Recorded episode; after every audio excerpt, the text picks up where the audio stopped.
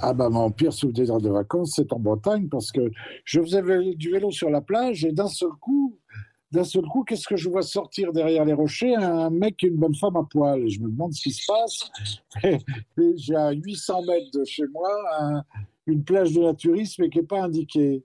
Donc, euh, je me suis retrouvé, bonjour monsieur, bonjour madame, j'étais très embêté.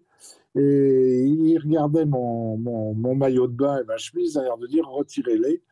Et alors, c'est ce que j'ai fait. Et donc, me baigner tout nu, tel, tel un cachalot, une baleine, me baigner tout nu. Et ça, donc, j'ai eu la honte de ma vie. Franchement, depuis, j'en rigole parce qu'on on a fait des photos et tout. Je crois que c'est passé sur la revue de presse de Paris Première dix fois. Mais j'ai eu vraiment très, très honte. Le plus beau moment de vacances, c'était avec mes, avec mes parents. Quand je pense à mon père, à ma mère, à, mon frère, et on partait comme ça un peu à l'aventure dans une. Mon père avait une 4 chevaux Renault et on partait à 5 là-dedans. Et on tra... Oui, oui, c'est incroyable quand tu penses aujourd'hui. Et on traversait la France. Euh, je me souviens très bien, je me préparais avec lui l'itinéraire. À l'époque, il n'y avait pas de GPS. Hein.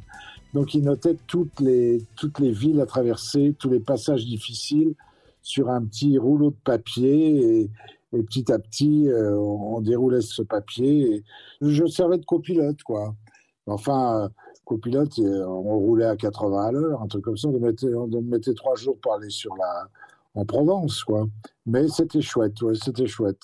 Après, il y avait la découverte de la location, qui était souvent un peu pourrie, parce qu'à l'époque, il n'y avait pas Internet, donc on arrivait à tromper les gens euh, sur, sur les locations. Et puis, puis la découverte. Mon plus beau souvenir, je crois que c'était à, à Canet-Plage, à côté de Perpignan, avec mes parents.